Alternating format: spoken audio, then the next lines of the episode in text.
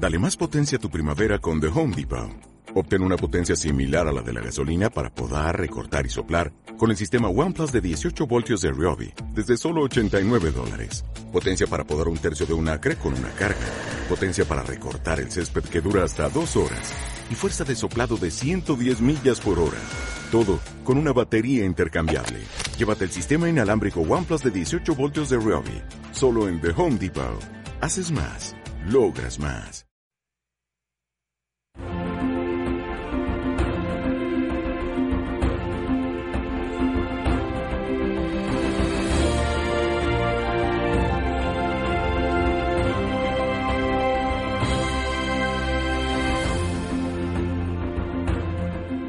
Hola amigos, bienvenidos una vez más a este programa que estamos dedicando a la vocación, esta serie dedicada a la vocación y como siempre, como siempre comienzo repasando un poquito del programa de la semana anterior. Se hablaba usted de la semana pasada de algunos de los criterios de discernimiento. Les decía que lo primero que hay que hacer es, es no tener miedo a Jesús, no tener ningún miedo porque lo que Él nos pide es lo mejor para nosotros. Lo segundo, le decía, es ponerse a, a, a hacer pequeños actos de amor, cumplir la propia obligación del mejor modo posible, porque si no eres capaz de ser fiel en lo poco, ¿cómo vas a ser capaz de ser fiel en lo mucho? Puedes tener la cabeza llena de ideas maravillosas sobre las cosas más extraordinarias y que quieres, que quieres arreglar el mundo y después en tu casa te estás comportando como un dictador. En segundo lugar, les invitaba, en tercer lugar, les invitaba a que, a que se dieran cuenta de, de, las circunstancias que les rodean y que también a través de esas circunstancias, nos guste o no, eh, también a través de ellas nos está hablando el Señor. Después les decía que, que un elemento muy importante en el discernimiento vocacional es, es la voz de, de, Jesús que nos habla en el prójimo, bien eh, desde la perspectiva espiritual o bien desde la perspectiva material. Jesús nos necesita para la evangelización Jesús nos necesita para las obras de caridad. Y cuando esa voz es escuchada, entonces evidentemente eh, estamos ya teniendo unas bases, unos elementos importantes de juicio. Y por último, todo esto eh, es como distintos elementos que entran en lo íntimo de nuestra conciencia y que es en nuestra conciencia, en ese lugar eh, más sagrado que tenemos en el alma, donde esas voces se aunan para indicarnos cuál es el camino. Un camino Llevo varios programas insistiéndoles en ello porque, eh, como les digo, debido quizá a que tengo un, una cierta experiencia en esto, un camino eh, que no tenemos que tener miedo a recorrerlo. Eh, porque lo que yo veo, la objeción más, más grande, más frecuente es el temor. ¿no? Decir, no, no, es que eh, Dios viene a robarme algo, Dios viene a dártelo todo, Dios, Dios no es tu enemigo. ¿no? Ahora bien, si, si ese, ese aspecto de que eh, yo tengo que seguir el camino que Dios me está eh, pidiendo que siga porque es por mi propio bien, si ese aspecto hay que tenerlo en cuenta, no puede ser lógicamente el primer aspecto, es un aspecto muy importante eh, y que insisto en él porque creo que es lo que más echa para atrás a la gente, sea cual sea su vocación, pero no puede ser el primero. ¿Cuál debería de ser el primero de esos aspectos? El agradecimiento, la gratitud, obviamente, claro. Alguno podrá pensar que doy una extraordinaria importancia a esto porque vivo la espiritualidad del agradecimiento, lógicamente, pero es que creo que debería de ser así no solamente para los miembros del movimiento de espiritualidad que he fundado, sino para todos. El verdadero motivo para responder al Señor es la gratitud. Dios ha dado la vida por mí. Tiene derecho a que yo haga algo por Él. Además, sé que no me va a pedir nada que me haga daño. Además, sé que voy a ayudar a los otros. Además, sé que me voy a sentir muy feliz, porque hay más alegría en dar que en recibir. Pero ante todo, sé que Dios tiene derecho. Dios me ama y ese amor de Dios es lo que le da los derechos sobre mí. Dios me ha creado. Ese acto creador es lo que le da los derechos sobre mí para mí, para nosotros, eh, eh, en el movimiento de espiritualidad del agradecimiento, esto es fundamental. Es a lo que dedicamos lo primero en nuestra reflexión. Contemplamos el amor de Dios, manifestado de tantas maneras, de una forma extraordinaria, muy clara, muy palpable en Cristo, contemplamos el amor de Dios y caemos de rodillas a sus pies dándole gracias. Gracias, Señor. Y a continuación decimos, como decía San Francisco, Señor, ¿qué quieres que haga? Dímelo. Me interesa saberlo. Soy el primer interesado en averiguarlo. Porque quiero amarte, quiero servirte, quiero serte útil, quiero agradarte, quiero darte algo, aunque sea poco, de lo mucho que tú me has dado a mí. Señor, yo quiero ponerme a tus pies para servirte porque te he visto a ti, puesto a mis pies para servirme a mí. Por eso, no solamente no tengo miedo, sino que me urge saber qué es lo que tú quieres de mí. Yo, yo, yo no quiero vivir sordo a tu llamada, porque yo estoy enamorado de ti, yo quiero amarte a ti. Por lo tanto, si nosotros viviéramos la espiritualidad del agradecimiento, es decir, si nosotros entráramos en una relación con Dios marcada por la gratitud, el miedo desaparecería.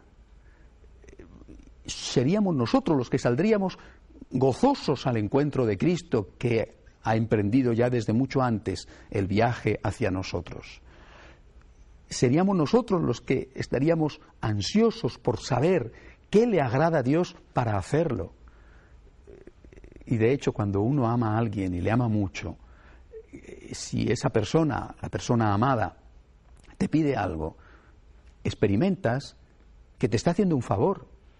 Te está haciendo un favor al pedirte algo, porque está diciéndote de una manera explícita lo que necesita. Y para ti es la mayor de las alegrías poderle ser útil, poderle hacer feliz, poder colaborar a su felicidad.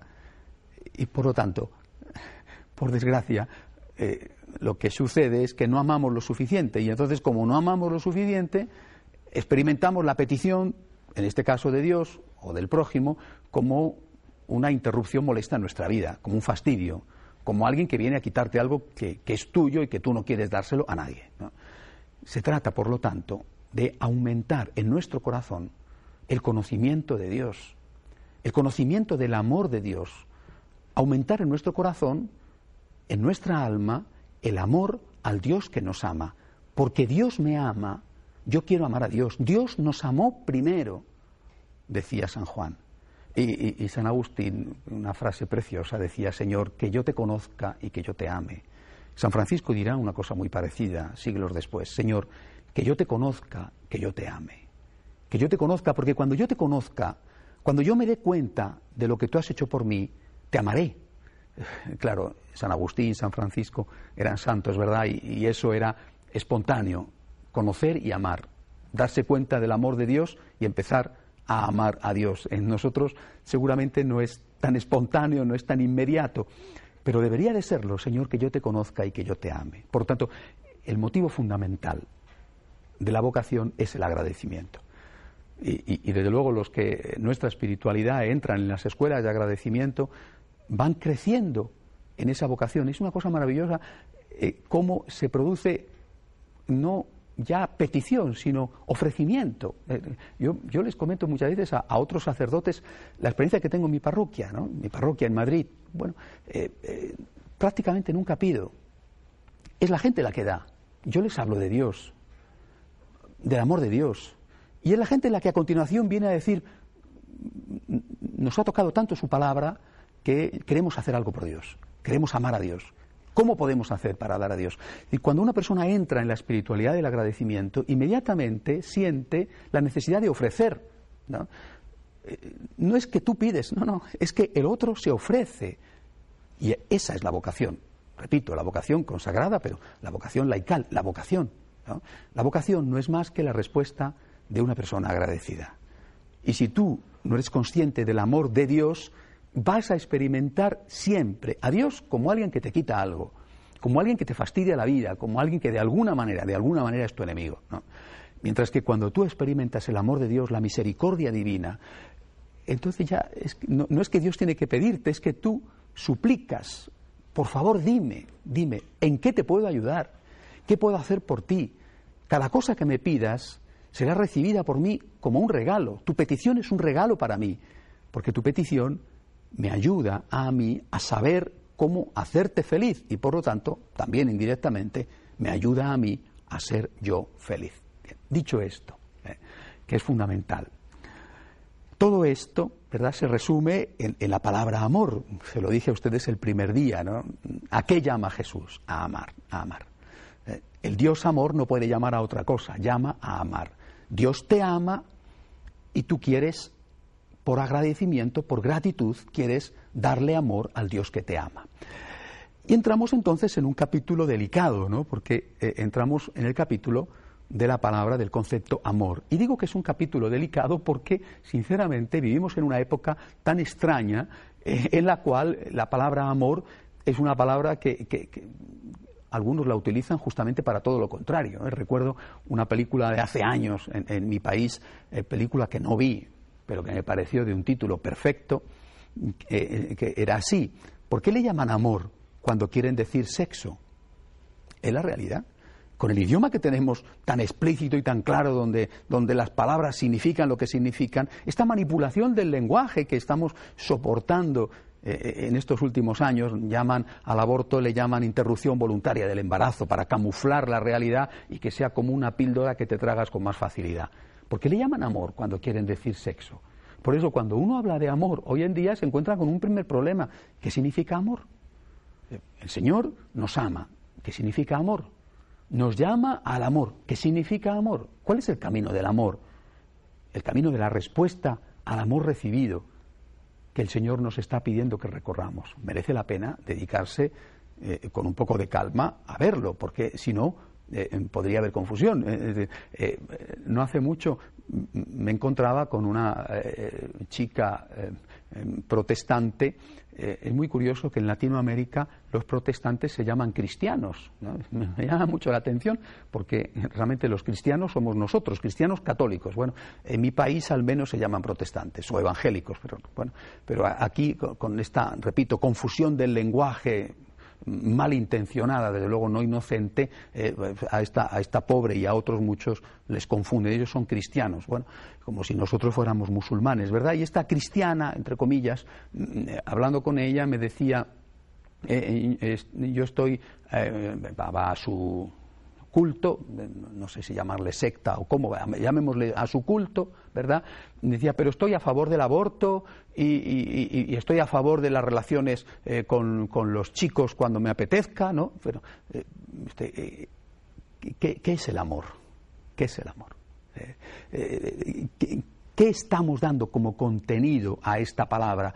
Que hoy en día, repito, unos por una cosa, otros por otra, unos por el secularismo, por el relativismo, por el subjetivismo, otros porque caen en manos de, grupos eh, extraños que con tal de tenerlos allí y de sacarles el dinero mm, les dicen amén a todo lo que eh, a ellos les conviene. ¿no? oye, ¿y qué es el amor? ¿Qué es el amor? El amor es lo que Jesús ha tenido con nosotros, ¿no? El amor es Cristo. Eso es el amor. El amor es lo que hizo la Madre Teresa. Eso es amor y, lo mismo que la Madre Teresa, tantos otros, ¿verdad? ¿Eh? El amor es imitar al Dios amor. Eh, y quiero ponerles seis eh, puntos, seis características, seis notas típicas sobre el amor cristiano. Digo seis, podían haber sido seguramente setenta, pero son las que nosotros manejamos en las escuelas de agradecimiento.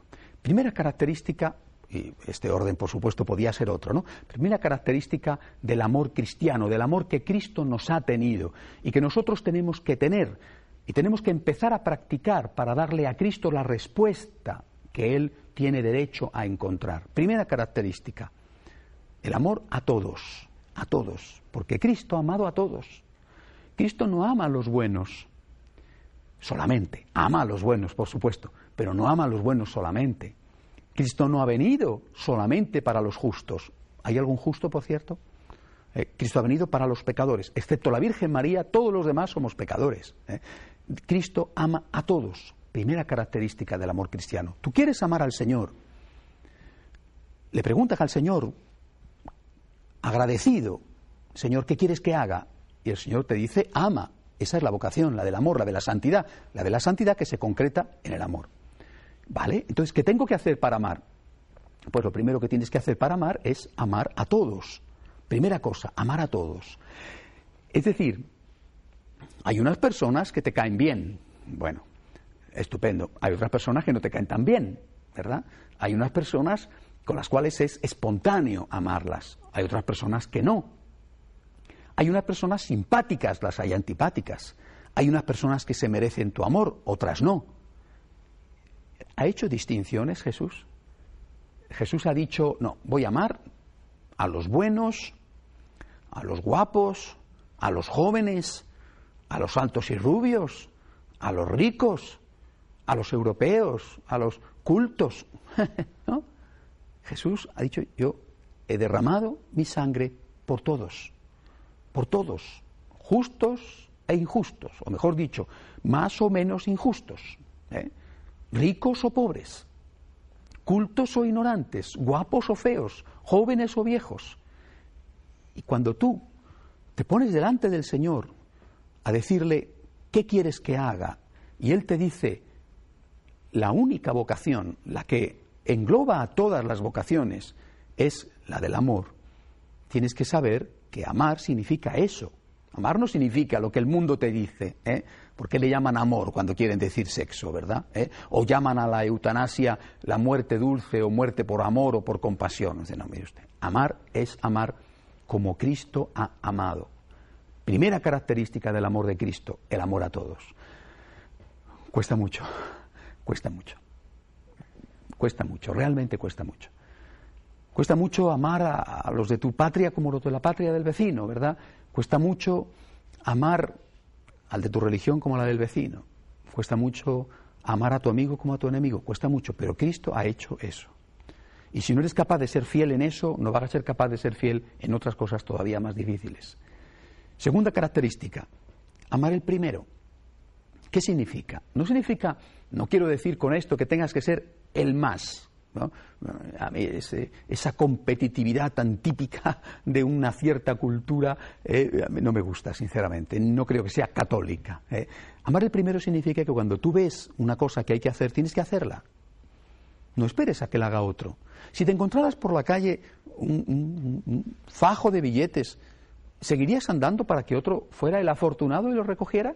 Seguramente no, ¿verdad? ¿Y por qué entonces cuando te encuentras la oportunidad de amar, pasas de lado, pensando que sea otro el que lo haga? No puede ser.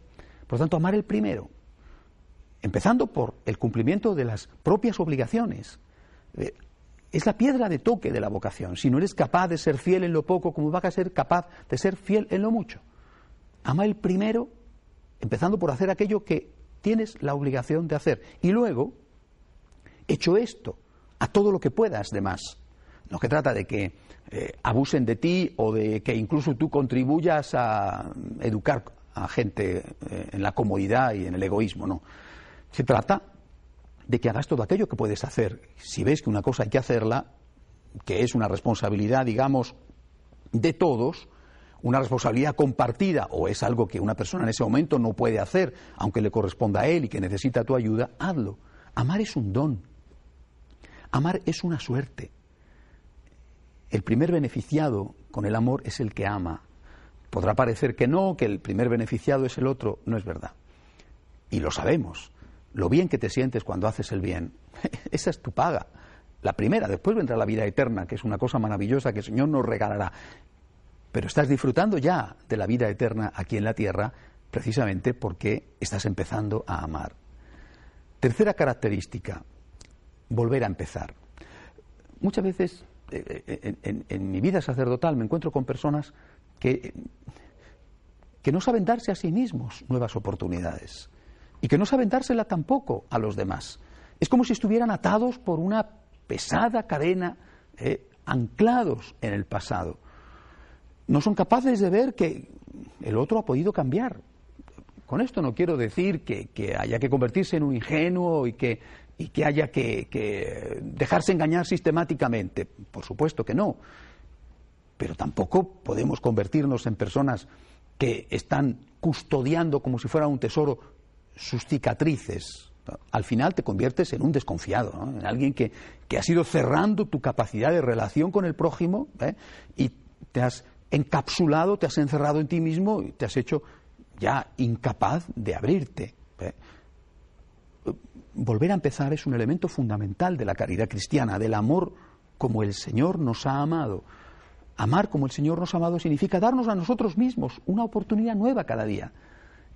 Ayer me equivoqué, le pido perdón a Dios, vuelvo a empezar. He tenido una mala etapa en la vida, le pido perdón a Dios, vuelvo a empezar. Tenemos el maravilloso don del sacramento de la confesión. Aprovechémoslo. Y lo mismo con el prójimo. Seamos prudentes, por supuesto. Seamos cautos, por supuesto, pero no hasta tal punto de que hagamos imposible eh, la, la, relación con una persona, porque en el, futuro, en el pasado se equivocó, hizo el mal, y como hizo el mal una vez, ya no hay nada que hacer, mi actitud es de permanente desconfianza. Si hicieran eso con nosotros, seguramente no nos gustaría. Y muchas veces hacer eso conlleva, provoca la imposibilidad de que el otro cambie. Cuarta característica del amor cristiano, ligada a esta que acabo de decir, perdonar y pedir perdón. No sé si será una cosa exclusiva del cristianismo, bueno, pero desde luego es una cosa nuestra, ¿no?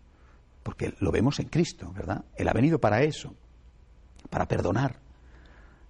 Y nos ha pedido eso, nos ha pedido que perdonemos. Lo rezamos en el Padre nuestro.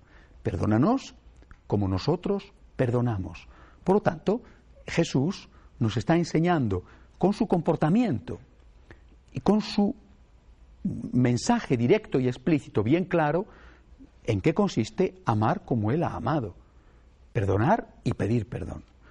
Y esto es una cosa enormemente liberadora, enormemente, eh, eh, forma parte de un camino de sanación espiritual. Cuando una persona te hiere, muchas veces no lo puedes evitar.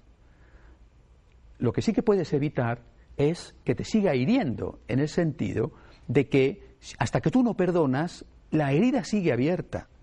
No puedes pasar la página, no puedes mirar al futuro.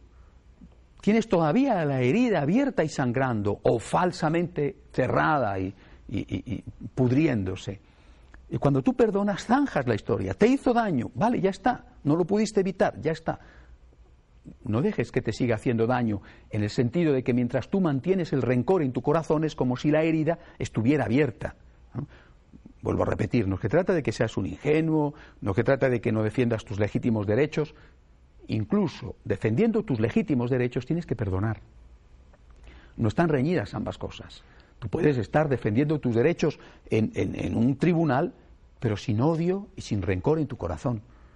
Eh, hasta que tú no perdonas por difícil que sea, en realidad eh, la herida sigue abierta y la persona que te hirió te sigue hiriendo, pero ya no depende de él, está dependiendo de ti, que de alguna manera te estás recreando en esa herida y te estás, eres tú ahora el que te estás haciendo daño a ti mismo.